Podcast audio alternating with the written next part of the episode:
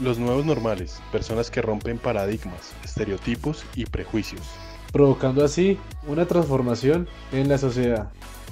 Sembrando una semilla positiva que algún día espera germinar. Pero ¿quiénes son estas personas? Bienvenido, yo soy Nico. Yo soy Juanpa. Y esto son los nuevos normales. Historias de barrio con propósito.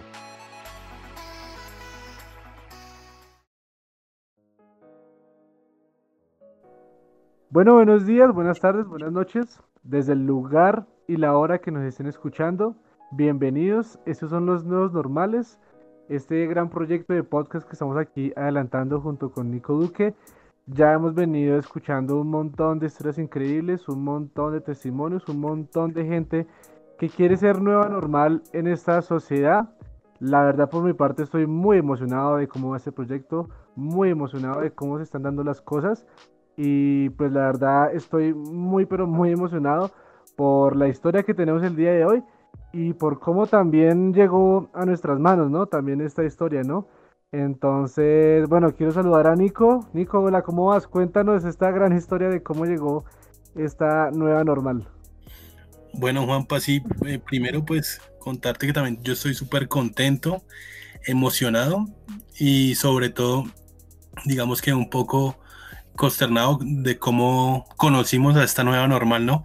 Para ponerles un poco en contexto, eh, después de nuestro tercer capítulo, eh, ella nos escribió y, decidió contar su historia, que además de ser una historia fuerte, es una historia súper inspiradora y la verdad es un honor eh, tener como, o por primera vez, a una, a una mujer en nuestros nuevos normales. Entonces quiero darle la bienvenida a Stephanie. Stephanie, bienvenida a los nuevos normales. Qué honor y qué orgullo oh. tenerte acá. Hola Nicolás, hola Juan, ¿cómo están? Gracias, gracias a ustedes.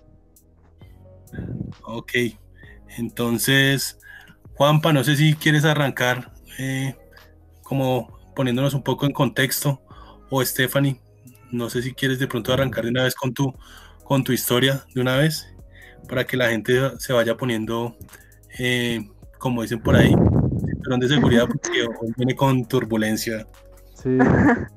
bueno, sí. no, pues con esa presentación, qué, bien. Pues sí, sí, por mí no hay problema, digamos que Qué chévere, bueno, primero que todo, darles las gracias a ustedes. Desde que escuché esta nueva propuesta me pareció súper interesante. Eh, en alguna vez les decía, eh, estamos llenos de, redes sociales por todos lados, inundados de información, pero hay información valiosa y que impacta, ¿no? Y que cambia y transforma mucho el tema del ser como tal de la persona. Y cuando yo lo oí, realmente dije como, wow, tienen que escuchar. Eh, yo vengo, pues nací en una familia súper rockera, desde mis tíos, mis abuelos, bueno, Em, muy clásico también, pero entonces eh, yo estuve en mis primeros años pues estudiando en un colegio cristiano, pero pues nada que ver, yo lo vi todo este tema de Dios porque nada que ver, no, no iba como conmigo ni con mi estilo. Entonces todo esto me llevó como a una adolescencia muy rebelde, ¿no? Y creo que todos tuvimos, eh, muy, en muchos casos, adolescencia, pues eh, voy a decirlo como muy literal, muy eh, sexo, drogas y rock and roll. Entonces fue una época que estudié en, el centro eh, de Bogotá, entonces pues todos me entenderán los que conocen el centro de Bogotá, pues obviamente yo andaba rodeada de universitarios, estudié en la Tadeo Lozano, después en la Autónoma y todo esto me llevó a vivir un mundo supremamente desenfrenado, obviamente con pues como con todo muy también organizado, mis, mis, eh, mis estudios y todo súper bien, pero afuera pues el mundo era otro. Entonces, mi hermano menor, yo vivo con, bueno, somos, mi núcleo son mis papás y mi hermano menor en ese momento y pues los hermanos menores siempre te ven como esa figura, ay, el hermano mayor, hermana mayor y bueno, como que ahí andaba yo con él para todo lado. Y Em, digamos que él se formó en un ambiente muy así, muy rockero, muy, muy hippie. Em, y todo esto pues nos llevó como, como a andar juntos, ¿no? Como música, entonces empezamos a subirle como el volumen, ya no era el rockcito clásico, sino bandas fuertes. Eh, habían bandas que empezamos a escuchar eh, de metal, metal sinfónico, nos gustaban mucho bandas como Megadeth, eh, pues Iron Maiden, bueno, y mucho heavy metal. Entonces esto nos llevó a meternos en el mundo de, obviamente, conciertos. O sea, para nosotros ir a ver una banda en vivo, eso era como wow, o sea, impresionante. Y, y bueno, todo eso se fue forjando ahí, se fue forjando en él. Crecimos en una familia normal, como cualquier familia colombiana, normal, normal. Nunca vimos indicios de nada, digamos, respecto a temas de, de ansiedad ni depresión, pero uno pues no termina de conocerse a veces ni uno mismo, ¿no? Entonces, digamos que todo esto llega, eh, digamos, muy rápidamente para avanzar.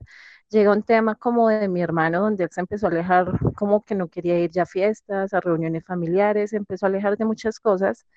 Y esto básicamente eh, empezó como a, a, generar en él como un aislamiento. Pero digamos que en Colombia uno dice como, ay, eh, ay, no sé, como que eso es normal, como que un joven es normal.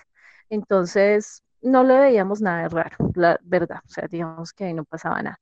Entonces, básicamente, eh, fueron pasando los años así y ya en el 2015 yo me voy de, la casa, me, voy a vivir con alguien y mi hermano se queda solo eh, con mis padres y bueno, digamos que también, como les digo, una familia normal. Él estaba estudiando su universidad normal. Pero entonces llega un día una noticia así, ¡pum! O sea, así, en seco, en frío, y es eh, mi papá una llamada una noche en el 2017 como, Stephanie, véngase ya, pues se los cuento así, pero en realidad mi papá estaba gritando eh, muy mal, diciéndome, véngase ya para acá, algo pasó con su hermano. Cuando llegamos al apartamento, o bueno, cuando yo llegué, llegué con la persona con quien yo estaba, que actualmente ahora es mi esposo, eh, y pues había pasado algo que no se lo deseamos a ninguna familia y fue que en la habitación de mi hermano eh, lo encontramos a él eh, en el piso ya acostado y tenía una soga en el cuello. mi hermano tenía 24 años, son cosas que pasan, uno ve las noticias y, y bueno, son cosas que definitivamente uno en el momento no entiende yo le sentí signos vitales y yo dije, ya llevémonoslo para la clínica, estamos aquí cerca a, la San Rafael. Y no sé, son momentos donde ti se te pone todo a mil, todo pasa muy rápido y lo alzamos y nos lo llevamos para la clínica y sentimos que tenía vida. O sea, yo no sé de dónde, pero sentimos. Llegamos a la clínica y obviamente pues no, ya había como dos horas, ya había hecho el acto y pues nos dieron la noticia, obviamente eso fue súper devastador, fueron mil cosas que se me vinieron a la cabeza y empecé yo después de ese tiempo, bueno, eso fue un tema ahí muy fuerte, empecé yo con un tema de depresión, igual, ansiedad, y llegan a mí esos pensamientos como, como no sé, como que para qué vivo, o sea, yo mejor no estoy en este mundo, o sea, es mi culpa, o sea, es un tema muy denso que, que realmente no se los podría describir en palabras pero tú te empiezas a sentir culpable. Entonces tomó la decisión de decir, bueno, ya, o sea, un día ya dije, ya estaba cansada realmente, dije como voy a buscar ayuda, psicólogos, psiquiatras, eh, sexólogos, porque además estaba súper mal con mi pareja, nos íbamos a separar, o sea, todo llegó en ese momento. y bueno, no sé, llega, llega, un momento como que tú tienes que pedir ayuda a algún lado. Y por allá me acordé en mi época, de hacía muchos años, como, bueno, si de verdad existe Dios, pues que ese Dios me ayude. Así dije.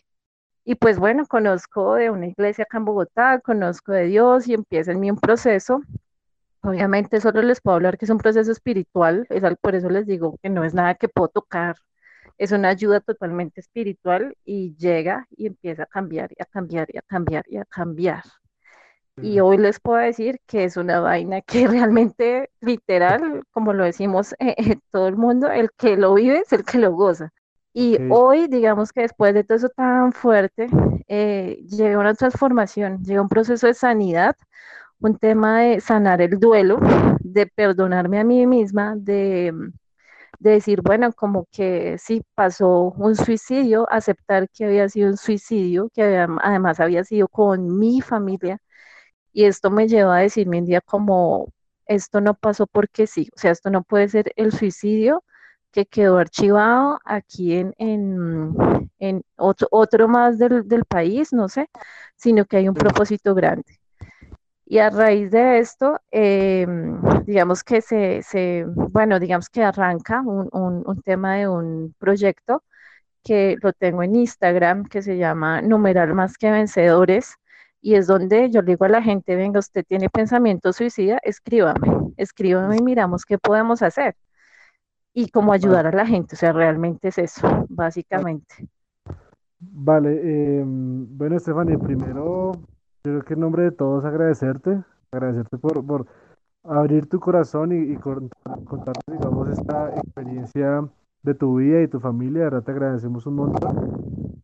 Y mientras nos estabas contando tu relato, eh, estaba pensando mucho también en que gracias a Dios todo lo que hemos estado hablando en estos podcasts ha tenido como cierto, cierta relación o cierto relato, porque, porque en el podcast anterior estuvimos hablando también del tema del metal, el tema de pronto de esa música que, digamos, la gente tiene esa concepción de que es fuerte, que tiene un mensaje fuerte, de que tiene un plano espiritual fuerte, así lo sabemos. Y digamos que el, el mensaje que, que damos era que ese metal puede ser, podía ser usado para cosas muy buenas pero también sabemos que hay un lado del metal, digamos que te lleva a hacer cosas pues, pues terribles, ¿no? Como tú nos contabas. Yo quiero que nos cuentes un poco de eso, cuéntanos un poco de, tu experiencia, tú que resaltas tanto este género en tu vida y en la de tu familia, digamos, eh, ¿por qué crees que, digamos, influye tanto en la vida de muchos jóvenes? Bueno, digamos que yo tuve la oportunidad eh, de estar muchos años y conocer digamos que, que, que la música es de, digamos que desde perspectivas diferentes. ¿A qué me refiero? Eh, digamos que mucha historia, ¿no? Mucha historia, las bandas cómo nacen, de dónde nacen, por qué. Hay muchas bandas que generan contenidos, no estoy diciendo todas, eh, conozco metal cristiano, que aunque la gente diga, uy, pero esa vaina es muy loca, pero hay unos riffs de guitarra, o sea, es una vaina impresionante, es un trabajo muy bien hecho y no lo digo solamente porque sea la música, sino porque definitivamente cuando yo después de salir como de un poquito alejarme de eso, me alejé primero porque me recordaba un montón a, mi hermana, entonces yo decía, no, esto me hace mucho daño. Yo ponía una canción de Iron Maiden y pues me ponía a llorar, entonces no la disfrutaba, no pasaba nada y yo decía, no, acá no está pasando nada, esto es puro dolor. Entonces, por eso tomé la decisión de alejarme, pero en sí hay mucha música también que, que, que, habla de la vida, que habla de esperanza. Y digamos que esto como trabaja, ¿qué pasa? La música y las ondas y todo el tema eh, musical no va a trabajar nunca en, en, en, digamos, como en la parte de la ideología, porque es lo que se muestra. El hecho de ponerme la camiseta de la banda y demás, pues ya muestra físicamente de que yo escucho este género y soy de esta ideología y demás lo que trabaja esta música es cuando uno está primero, en la mayoría de los casos, pues tenemos, o bueno, teníamos en ese momento alcohol. O sea, si había una cerveza, un trago en mi mano, eso me conducía a una vaina a otro mundo y escuchar la música donde las letras después yo las traducía y era un ejemplo, como Dios ha muerto, no sé qué, cosas súper directas y súper fuertes. Entonces yo decía, si el que me creó, o sea, bueno, ya después como de todo, como que yo, ¿por qué cantaba esto? Pero bueno, empiezo como un tema ahí de, de relación, pero en sí, en sí, es como, es, no está mal, digamos, pero todo en exceso, todo en exceso, sí, definitivamente, eh, si eres la persona que está súper sumergida en este mundo, pues hay muchas más cosas también que ver, no solamente eso, y a veces estar abierto. Stephanie, quiero que me cuentes un poco más de ese proyecto a fondo. O sea, qué hacen, cómo los contactan, qué apoyo tienen en temas profesionales, dónde los pueden contactar aparte de Instagram. Eh, digamos que nos des como una, una breve introducción a tu, a tu fundación o, bueno, a tu proyecto. Ok, vale. Bueno, digamos que sí, sí, básicamente Eh, aquí, bueno, voy a entrar un poco en, en, en este tema, eh, el tema de la sanidad. Claro, el tema de la sanidad viene dada, eh, es un tema netamente espiritual. Yo solo les puedo decir que, que Dios lo hizo. O sea, así de sencillo. Básicamente, yo no tengo que darle de pronto tantas vueltas a cosas que no tienen explicación, sino que sencillamente yo entro en un cambio de, de, de dejar de ser la persona que soy a una persona nueva y sí trae mucha, digamos, confrontación con la familia, porque la mayoría de la familia mía pues no son católicos, bueno, ahora que ya me digan, ay, pero es que Stephanie es cristiana, ya no se toma una cerveza, ya no escucha, ya no hace, ya no hace, todos mis primos son como que le pasó, pero cuando la cambiaron, viene un Ah, tema ahí como de juz- juzgar, sí, entonces ahora no, y yo no, o sea, no, es que eso es lo que pasa, o sea, no, es que no es eso.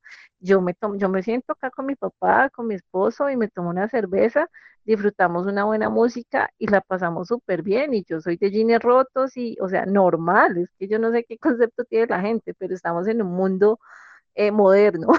Entonces, Total. eso es lo bonito de, de, sí, de compartir eh, el tema del cambio, ¿no? O sea, el tema del cambio no es que Stephanie cambió, no, es que definitivamente yo soy diferente ahora, pienso diferente y eso lo que me ha traído es forjarme en eso, ¿no?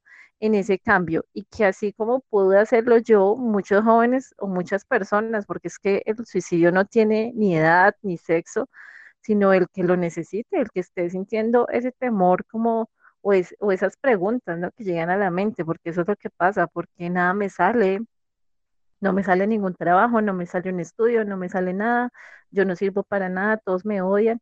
Y son esos pensamientos que a veces uno dice, Ay, pero eso es normal en alguien y no. Entonces, eh, súper bienvenidos. Es una iniciativa que hasta ahora está iniciando. De hecho, el que le interese, si hay psicólogos, psiquiatras, eh, pueden contactar. Eh, personas que quieran unirse al proyecto, eh, se llama Numerar Más que Vencedores eh, R828 en Instagram, por ahora está en Instagram.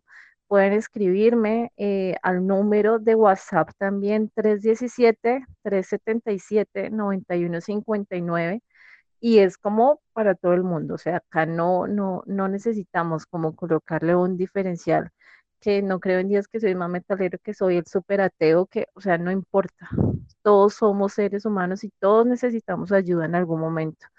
Hay personas de, de 8 años que se están quitando la vida, niños, hay personas de 70 años que se están quitando la vida. ¿Por qué? Por muchas razones. Solamente esa persona lo sabe.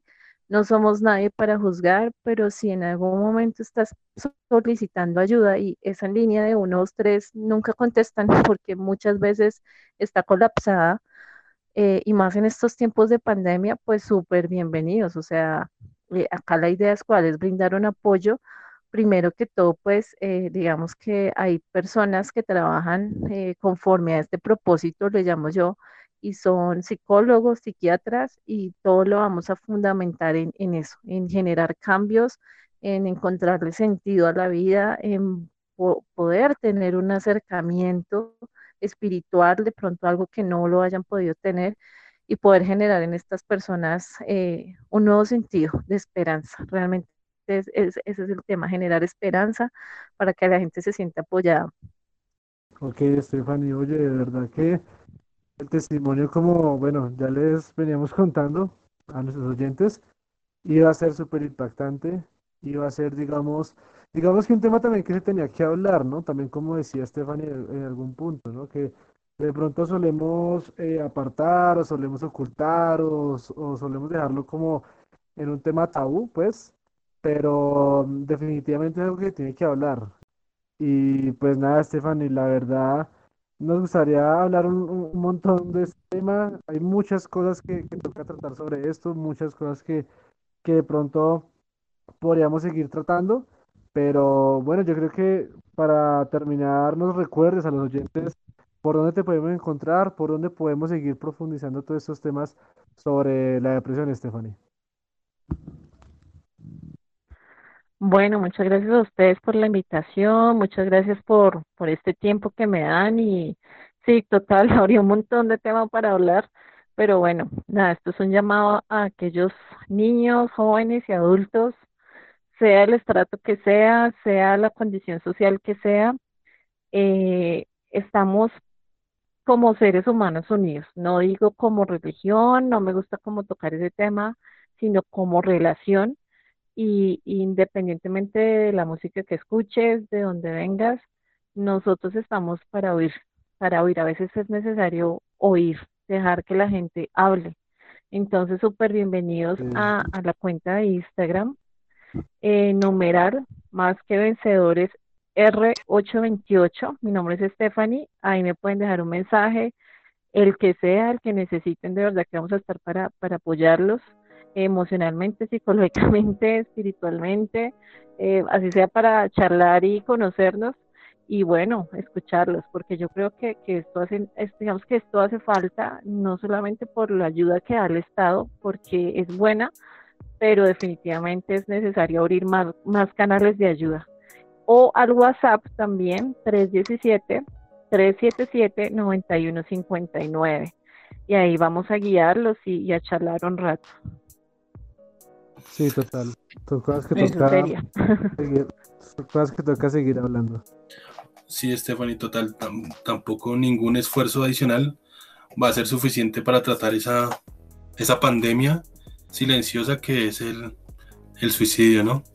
Entonces, yo también te quiero agradecer en nombre de, yo sé que de Juanpa y el mío, por pues abrir tu corazón, contarnos esa, esa triste historia que, pero sé que, como tú decías, tiene un propósito y es ayudar a salvar a más personas eh, y crear conciencia de que esto es un tema social, ¿no? Entonces, Stephanie, muchas gracias. Gracias por, como te decía, por contar nuestra historia y pues espero que, que muchas personas se, te contacten también y todos los que necesiten o necesitemos en algún momento de, de ayuda, te podamos, podamos pues ayuda, apoyarnos en ti. Eh, te agradezco y pues te deseo muchos éxitos en este proyecto. Entonces amigos, muchas gracias. Eh, si saben también de historias, eh, escríbanos a nuevos normales arroba, nuevos normales podcast arroba gmail.com. Muchísimas gracias y nos vemos en nuestro último capítulo de esta primera temporada. Así es, el último capítulo ya, ¿no? No, yo creo que no le contemos nada ni con la gente. Dejémoslos con la intriga para ver qué va a ser este último capítulo de la primera temporada de los nuevos normales. ¿Te parece? Ah, no, me cuentes ni a mí, Juanpa, ni a Stephanie, no vamos a contar. súper, súper, bueno. incógnita ahí. Gracias, gracias. muchas gracias. Eh, bendiciones y nos vemos en el próximo capítulo. Dios los bendiga. Tchau. Tchau. Tchau.